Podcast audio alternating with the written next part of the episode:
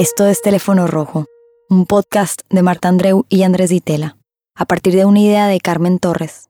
Producción Laura Preger. Grabación, edición de sonido y producción Mercedes Gaviria. Auspiciado por el programa de cine de la Universidad Torcuato Ditela. Bueno, Andrés, esta sesión me hace especial ilusión porque, bueno, no solo porque parte de una película que hacía mucho tiempo que estaba buscando y que no encontraba en ningún lado, que es el Serial Killer de Masao Adachi, ¿no? que podríamos traducir como eh, también como, conocido como un eh, asesino en, en serie. O alias. Alias, o alias, exacto. Alias, asesino, asesino, en serie.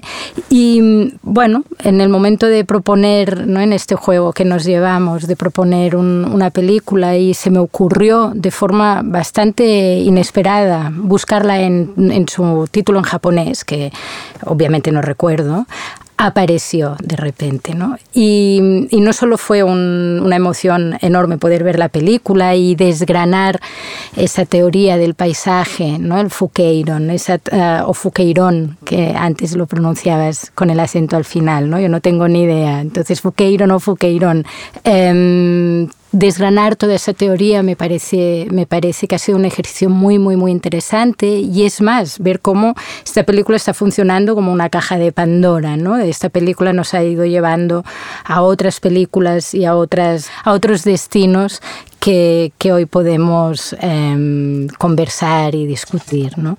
Simplemente para, para situaros, ¿no? Eh, el, alias asesino en serie o la AK Serial Killer es una película que, que hizo Masao Adachi en el 69 a partir de un hecho mm, noticiable, muy concreto, y es que un chico, un joven que en la época debería tener unos 19, unos 18, 19 años, Norio Nagayama, fue apresado por la policía después de haber cometido cuatro asesinatos. ¿no? Entonces, eh, la película viene a relatar, o más que relatarse, la reacción de ese hecho, pero de una forma muy, muy especial. Leí que en Japón en el momento lo llamaban, que es un nombre rarísimo, el asesino de la pistola. bueno, había uno en todo Japón. ¿no? en general se mataban con cuchillos, supongo, no sé. No, porque encontraron una pistola y ahí fue la, la forma que tuvo la policía de descubrir al, al asesino de destapar el, el, bueno porque de hecho además esa pistola es la que no siempre usaba la misma pistola y es la que venía la que venía escondiendo um, pero más allá del, hecho lo que me parece realmente bueno interesante es la forma en que el director uh, Masao Adachi uh, decide o encuentra uh, para, para compartir digamos el relato eh, o convertirlo en película, ¿no? que es un poco esa, ¿no? a, lo, largo de la sesión podríamos ir contando por un lado la historia de, de ese asesino en, en, serie, pero me parece muy muy interesante quizá que empecemos a desgranar esa teoría del paisaje, ¿no? hecha cine. Habría que describir sí. quizás de, de qué se trata concretamente la película, qué es lo que vemos eh, durante su transcurso. Y, y básicamente lo, lo, que hace eh, Masao Adachi, que es un personaje que merece contar su historia También. aparte después, eh, es filmar todos los lugares, eh, que fueron muchos, donde este joven anduvo dando vueltas en distintos trabajos, durante adolescente empieza a trabajar casi de niño y, y, al filmar esos espacios en distintas ciudades de Japón eh, yo anoté acá que da la impresión de estar filmando la espalda de Japón no como como eh, un poco el Japón escondido debajo de la alfombra de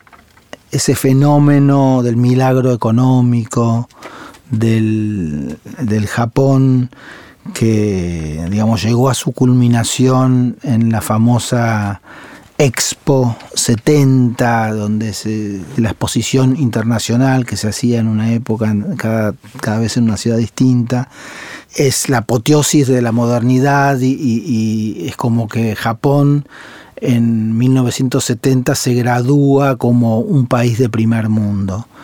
Y da la impresión que Masao Adachi filma al Japón como si fuera un país de tercer mundo, ¿no? Con suciedad, con carteles superpuestos, basura, demasiada gente en la calle, desorden. Hay algo muy deliberado en, en esa mirada que además creo que por lo poco que uno sabe de la estética japonesa, que más bien tiende a, la simetría, a la prolijidad, a, la limpieza de los elementos en la imagen, acá es todo abigarrado, ¿no? Eh, entonces es, es eso, la película es nada más que eso, creo que hay unos subtítulos al principio que cuentan muy escuetamente el caso, así en dos o tres líneas, y la vuelve a repetir las mismas palabras al final, eh, que es eh, llamativo.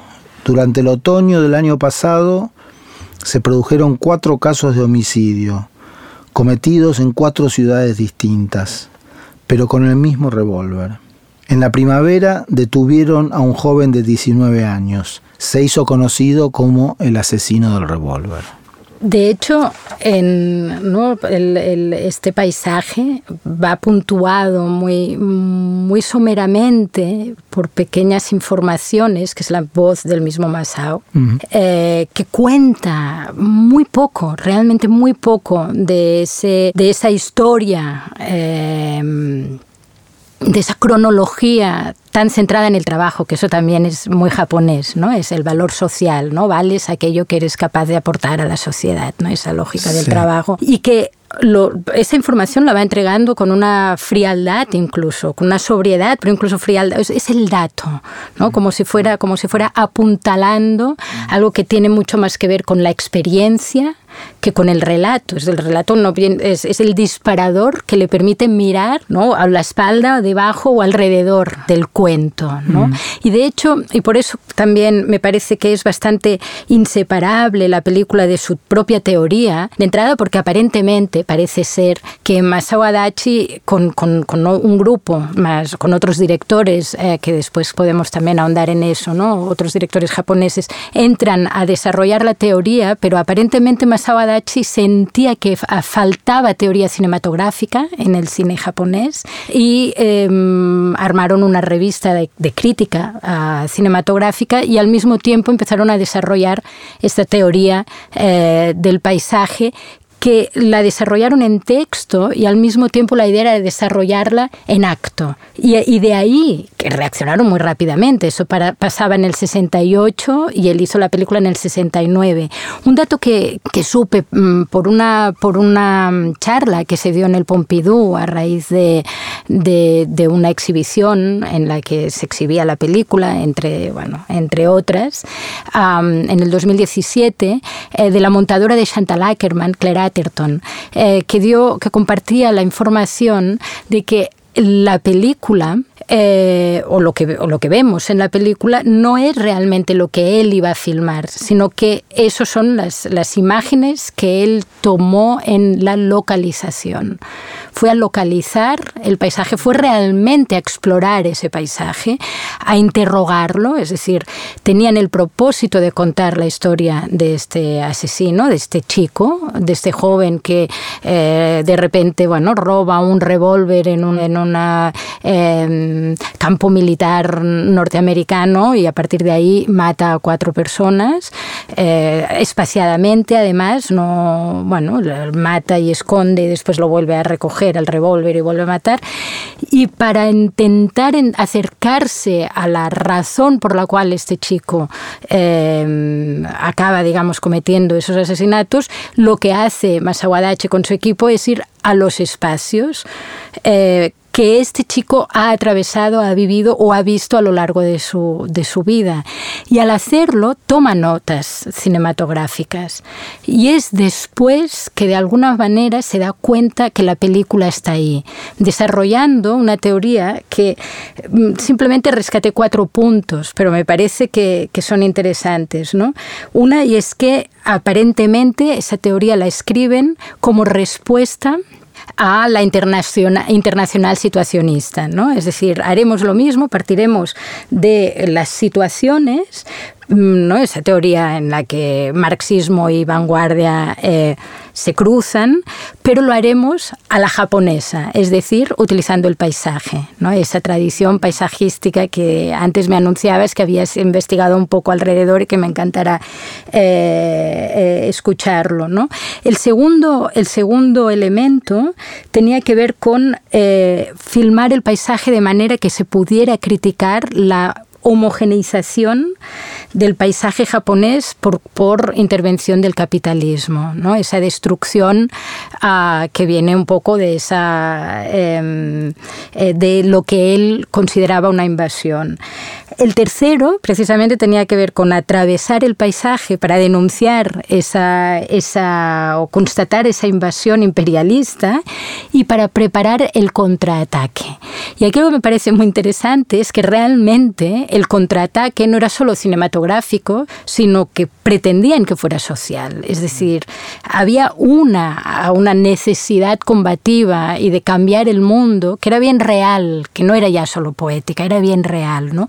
Y de hecho, la cuarta característica que tenía que tener el Fuqueirón era poder exportar ese protocolo de trabajo, y esa palabra me interesa muchísimo, ¿no? Es decir, dejar de pensar en las películas como si tuvieran un dispositivo formal y más bien entenderlas como resultado de un protocolo de trabajo. Yo sé cómo voy a trabajar. Mm. Y querían exportar ese protocolo de trabajo a otros territorios, a otras geografías, ¿no? Cosa que de hecho hará.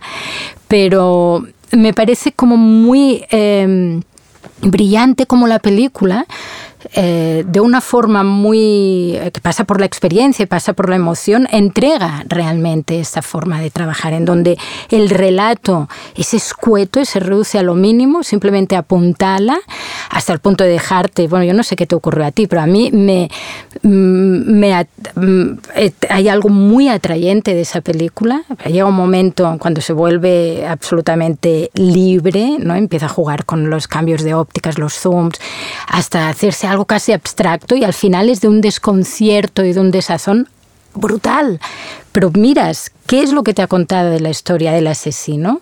Y no es nada, digamos, no hay, no accedes a su historia íntima, no accedes a su psicología, es otra cosa lo que ocurre, ¿no? Es realmente como a través de esa historia, de alguna manera, lo que decías, ¿no? Mm, desvía la mirada hacia los lados, mm. hacia, hacia lo que normalmente sería el decorado, ¿no? Y, y el decorado, en cambio, pasa en primer plano, ¿no? Es realmente donde se posa la mirada, la mirada crítica.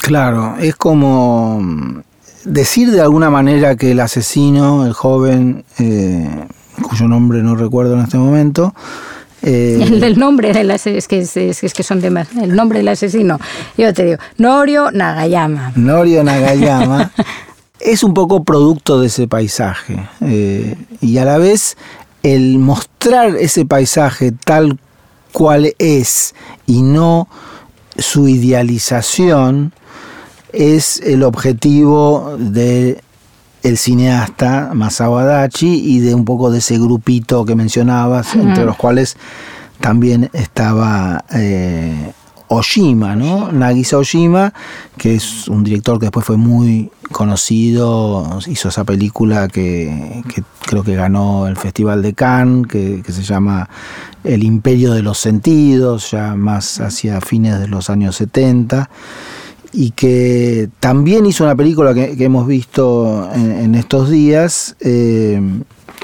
llamada, es un título que lo tenemos en inglés, que es The Man Who Left His Will on Film. Gran título, ¿eh? Vaya a saber eh, cuál es el original japonés, que creo que es distinto, sí. Eh, pero sería el hombre que dejó su voluntad o su testamento inscripto en eh, el film, en, en, en, la película. Es una película de Nagisa Oshima de 1970, o sea, un año posterior a la de Masao Adachi, que insisto se llama AKA Serial Killer en inglés, que podemos bautizarla como alias asesino en serie, de 1969. Entonces lo, lo interesante es que en esa película eh, de Oshima también toma muy explícitamente el, eh, hecho de, filmar el paisaje. Es más, empieza con un cuestionamiento que le hace un personaje a otro, que es un grupo de estudiantes de cine medio revolucionarios que eh, uno le pregunta a otro por qué está filmando el paisaje, eso es inútil. ¿no? Y todo se trata de encontrar por qué es ese, ese muchacho que quizás se haya suicidado, quizás no, hay una ambigüedad en, la película de Oshima, por qué filmó eh, ciertos paisajes. ¿no? Entonces, esta cuestión de por, qué filmar el paisaje. Y yo, en la pequeña investigación, así, wiki investigación, eh, Wikipédica, que hice, descubrí algo acerca de este Fouqueiron o Fouqueiron, la teoría del paisaje. Fouquet parece ser, eh, significa paisaje. Fouquet, F-U-K-E-I. Y Fouqueiron o Fouqueiron sería teoría o pensamiento acerca del paisaje. La palabra japonesa Fukei, que es paisaje, parece que es de origen chino.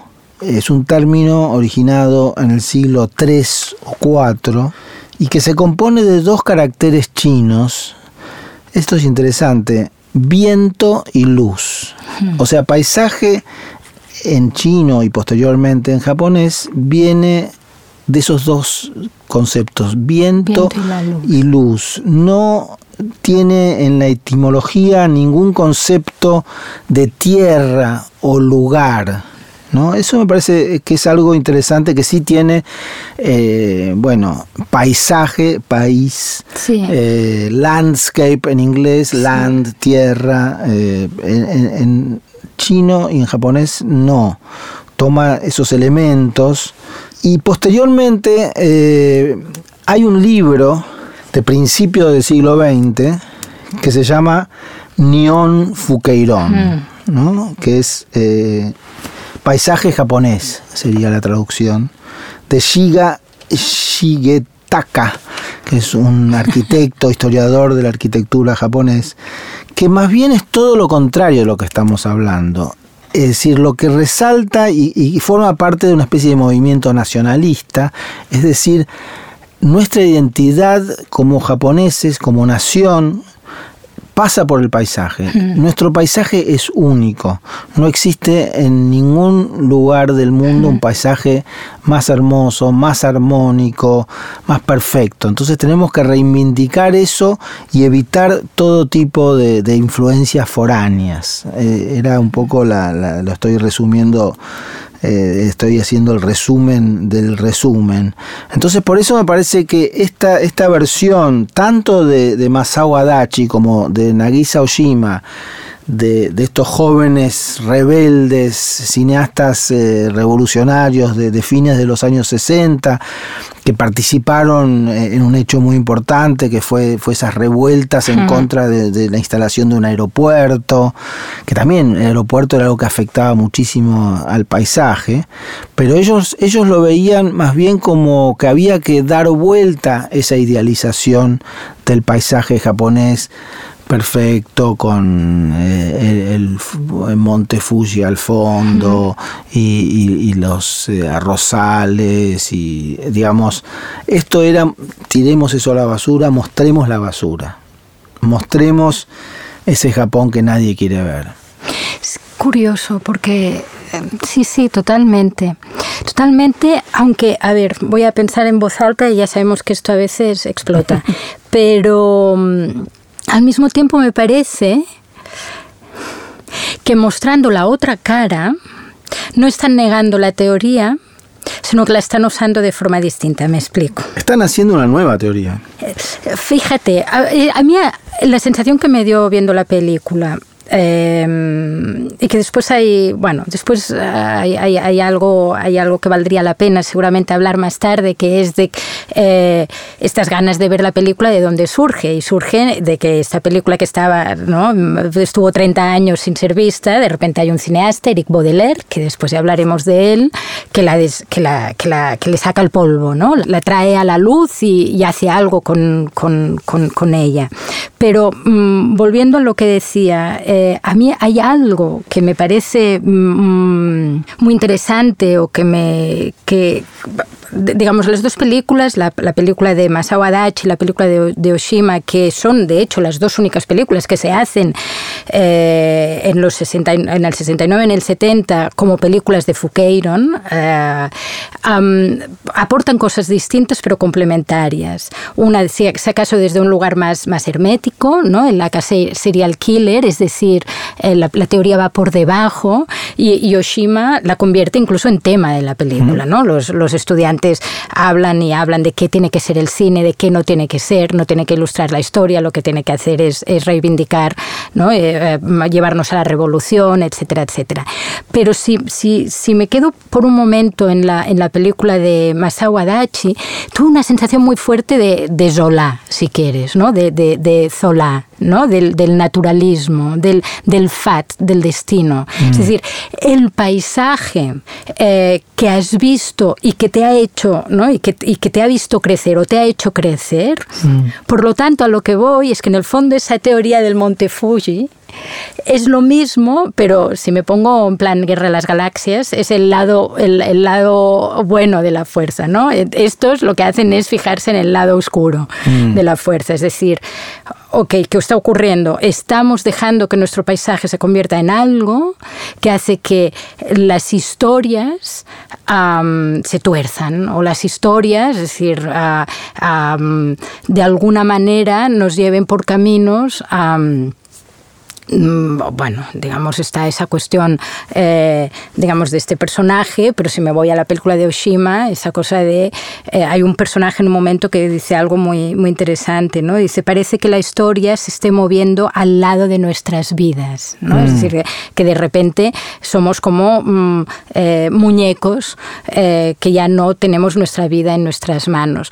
Igualmente tengo que decir que mm, por algún lugar leí, y ahora no podría recordar dónde lo saqué, que eh, Masao Adachi de alguna forma reivindicaba esa figura del serial killer. Yo soy ese serial killer. Yo quiero de alguna manera eh, eh, enfrentar la historia y, y hacer algo con ella. Y no es casual que Masao Adachi, o sea, no es, no es, casual que dijera algo así, sabiendo los pasos siguientes de Masao Adachi. Y por ahí es, es eh, momento de, de, contar cuáles fueron los pasos siguientes de Masao Adachi y el que nos lo cuenta es justamente Eric Baudelaire, uh -huh. que es un cineasta, yo pensaba que era francés, pero parece que es con ese nombre es norteamericano. Salt, Salt Lake City. de Salt Lake City, mormón.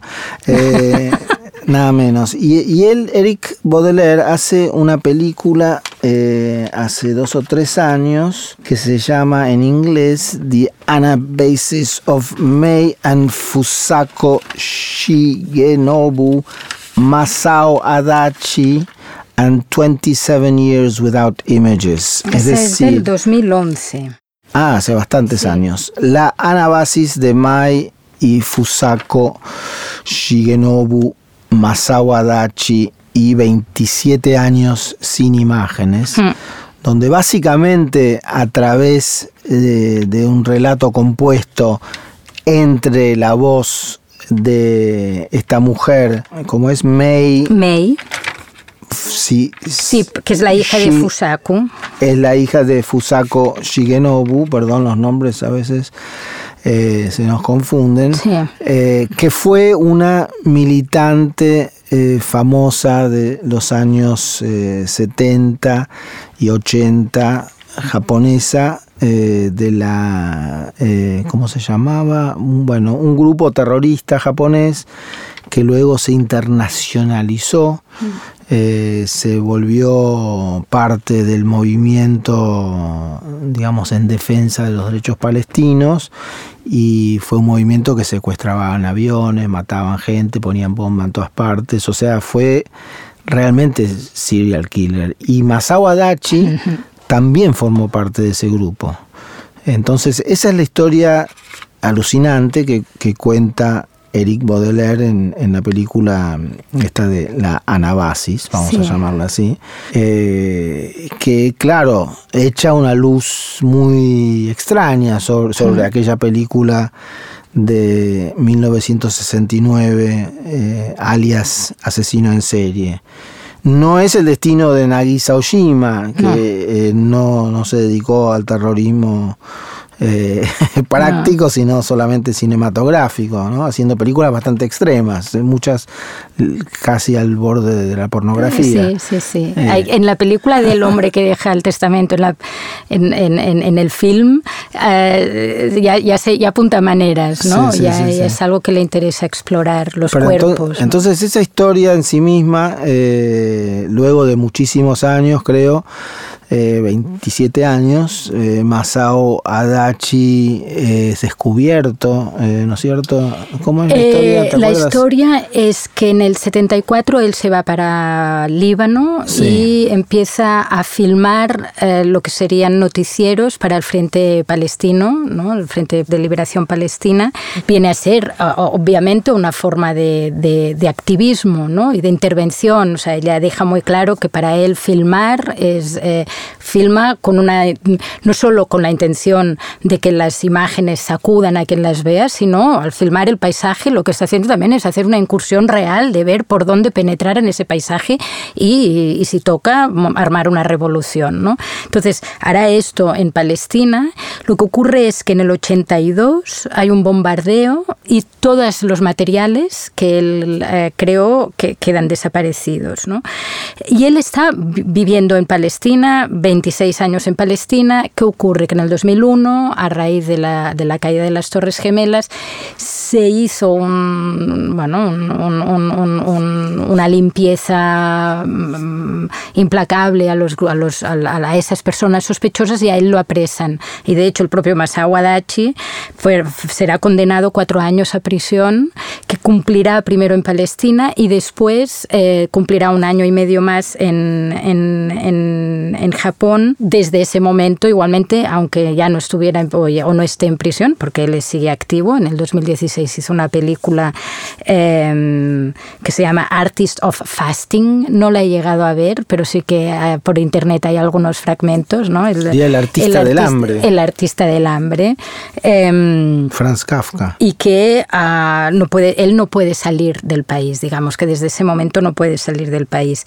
Cuando Baudelaire eh, en el 2008 tiene una residencia en Tokio, una residencia artística, ¿no? Eh, y conoce la historia de Fusako Shigenobu, la, mujer militante, compañera de Masao en, esos, en esas, en esas eh, revoluciones internacionales, conoce la historia y se fascina se pone en contacto con Mai, la hija, que le empieza a contar. Entonces él, bueno, eh, registra las entrevistas, creo que las registra en imagen también, por si acaso, pero regresa a, Francia, a París, y ve que eh, no, no, no, no, puede hacer nada con eso y está durante tres años viendo materiales y no encontrando la manera o estando realmente bloqueado.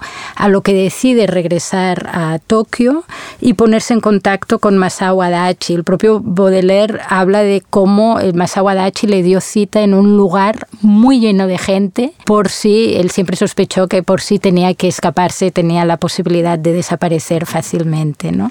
Y mmm, entonces decidió, bueno, le, le, pidió que contara su historia, entendió que como esas imágenes habían desaparecido, las que él había filmado en, en, en el Frente de Liberación Palestina, esa ausencia le dio pie a utilizar de alguna manera la teoría del paisaje, aunque defiende, y es verdad en el fondo, que no la acaba de utilizar del todo, a veces la molesta, a veces la, interrumpe, ¿no? pero dialoga con esa propia, con esa propia mm, teoría. Eh, accedió, pero le pidió un, ¿no? un, intercambio de favores. Le dijo, yo tengo un guion, em, yo tengo un guion ah, escrito para filmar en el Líbano, pero no lo puedo filmar. Entonces, te doy el guion y te pido que hagas las imágenes que yo te voy a ir eh, pidiendo. ¿no? Y es ahí donde eh, creo que en el, ahora no recuerdo bien la fecha, pero um, Baudelaire hace una segunda película que se llama The Ugly One, que es una ficción con, con uh, lo que sería el guion de, de Masao Adachi. Pero a partir de ahí, yo creo que Baudelaire ya ha integrado tanto esa forma de trabajar que aparece en otras películas, ¿no? Eh, Letters to Max y la que yo creo que eh, cuando hablabas de esa película de hace tres, tres años eh, es, es, esa otra que habíamos visto y que la de no también conocido como Jihadi que es la que, la que también de alguna forma nos parece que resuena mucho con, con lo que sería la teoría del Fuqueirón y el AK serial killer. Bueno, está directamente eh, dedicada a, Masao Adachi y, menciona la película AKA Serial Killer o alias Asesino en Serie y esta se llama AKA Shihadi, que cuenta la historia de un joven francés que, digamos, para simplificar, se, suma a la lucha eh, de, la jihad, eh, ¿no? y que también se vuelve una especie de guerrero a medias. Y creo que es Eric Baudelaire el, que trae entonces, claro, a la, memoria eh, a Masao Adachi y todo este movimiento del Fucairón. En esa, en esa película, en esta última película, digamos, de, de Baudelaire, dedicada al Fuqueiron, de alguna forma. Baudelaire sigue haciendo películas y, insisto, yo creo que hay algo de ese protocolo que siempre los acaba atravesando. ¿eh?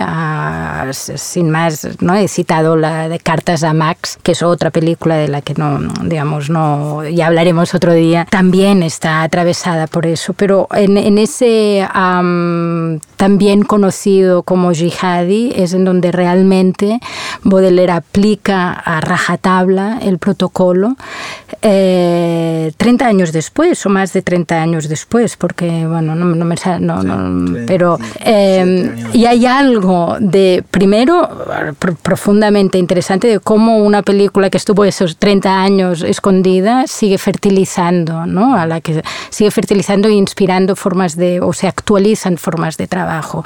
Y en este caso, entendiendo además que es una película o una forma de entender el cine en donde em, la vida y la forma se mezclan de tal manera, es decir, esa, esa conciencia em, de un poder, ¿no? de ese poder ah, de intervención de alguna manera. Pero hay algo que me interesa, que es algo a lo que podemos volver ahora, ¿eh? pero hay algo que me interesa. Decía antes que mm, de esa información que, conocía por, por eh, Claire Atherton ¿no? respecto a Aka Serial Killer, esa idea de que Masao Adachi no fue a filmar ese paisaje, sino que realmente estaba trabajando y que hay una, hay una curiosidad y una verdad muy genuina, y es que estaba realmente explorando eh, el paisaje. Esta información, la, os decía que, la, saqué de una intervención del, Centro Pompidou en donde estaban presentando la obra de, mm, Adachi conjuntamente con esta película de Baudelaire. Y hay algo que, que, es interesante y que comentaba también Atherton, la montadora, y decía, yo cuando supe que esta película venía de un protocolo, me asusté ¿no? Me asusté por esa cosa del dispositivo, por esa cosa de, lo que se le pide a los cineastas ahora, ¿no? Que tienen que saber lo que van a contar, tienen que saber cómo lo van a contar. Y me negué a ver la película. Entonces, eh, paralelamente, Baudelaire había escrito una voz en off para atravesar el paisaje de este chico francés que de repente, bueno, se suma a la yihad. Eh, él en su voz en off contaba su historia que relacionaría con los paisajes que este chico había visto. Pero no funcionaba, había algo que no funcionaba. Entonces decidieron ah, ir a las fuentes de, la, de esa voz en off, que eran los documentos y los archivos de la policía, ¿no? un, tipo de de, contenido, de relato eh, realmente frío, ¿no? Esa cosa de los datos, más que intentar eh, entrar en la psicología del personaje. Y decidieron filmar esos documentos, de nuevo, casi tratando el documento, el archivo, como si fuera un paisaje, como si fuera un lugar con sus texturas, etc. Y hay algo que, que Claire Atherton dice y que me parece interesante en esta actualización del Fouqueyron, que es poner en duda esa cosa del destino, del naturalismo, ¿no? Y, ella venía diciendo que sentía muy peligroso utilizar el paisaje o responsabilizar el paisaje o el lugar de los actos de, de uno mismo, ¿no? Y que por eso esa película de alguna forma, más que em, eh, hacer, ¿no? O generar esa, esa eh, relación entre el lugar y, y la historia como si uno determinara el otro, mm, generar un diálogo circular. ¿no? Hoy, hoy, antes de, venir, por casualidad, eh, di con una frase de, de, James Baldwin y que dice, soy lo que el tiempo, la circunstancia, la historia ha hecho de mí. Seguro que sí, soy eso, pero también soy mucho más que eso. Y hay algo, hay algo, creo, de ese actualizar, de agarrar ese, esa lógica del Fouqueyron y tomarlo, en el fondo, un poco lo que has dicho cuando hablabas del Fouqueyron en el Monte Fuji, ¿no? la tensión siempre es esa, ¿no? La, entre el paisaje y la forma en que lo habitamos pero no dar nada por sentado. ¿no? De alguna forma, si volvemos a eso que apreciábamos de Aka Serial Killer, que tiene que ver con la libertad, tiene que ver con el descubrimiento, tiene que ver con quizá pensar más en protocolos o formas de trabajar, estrategias de trabajo, en lugar de tener claro qué es lo que voy a decir, ¿no? más bien como de alguna manera aprender ¿no? de aquellas, eh, de aquellas bueno, caminos, teorías, de esas eh, em, exploraciones que hacen de la historia del cine lo que es, pero actualizarla, em, responderle, molestarla, porque de alguna manera, si bien, insisto, esta película de Baudelaire eh, sí que aplica el protocolo de una forma mucho más severa que las anteriores, hay algo del repensar la relación entre el, lugar y, y quien lo habita que me parece interesante, porque de alguna manera responsabiliza también a quien lo habita. No, no somos producto de un lugar, sino que estamos mm, habitando el mundo de tal manera que aquello que decimos o lo que no decimos eh, esa toma de posición es algo de lo que hay que hacer, hacerse responsable. Claro, y creo que hay una capa más o una dimensión que a mí se me aparece en esta conversación con el dato que aportaste de que la película alias Asesino en serie de Masao Adachi, eh, al filmar esos eh, escenarios, esas locaciones, en esas distintas ciudades de Japón donde transcurrió la vida eminentemente laboral del joven futuro asesino en serie. Eh, también eh, que el hecho de que eso no era la idea, estaba simplemente haciendo apunti, llamémoslos, estaba tomando apuntes de trabajo para una futura película.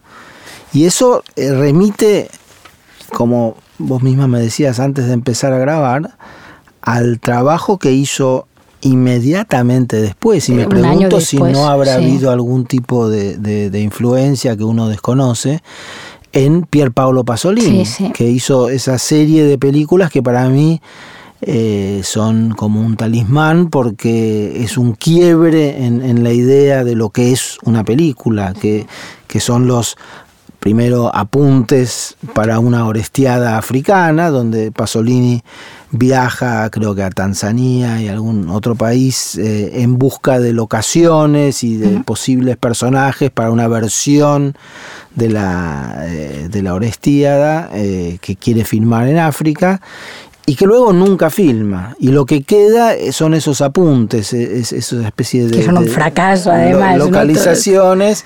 Eh, este podría ser eh, Aguimamón, eh, esta podría ser no sé. Y, eh, luego hace un par de películas más en ese estilo. Hay uno que se llama Apuntes para un film sobre la India, que tampoco hace. Y una más que es eh, Locaciones en Palestina, que sin embargo sí hace, después es el Evangelio según Mateo, no la filma en Palestina, sino en Italia.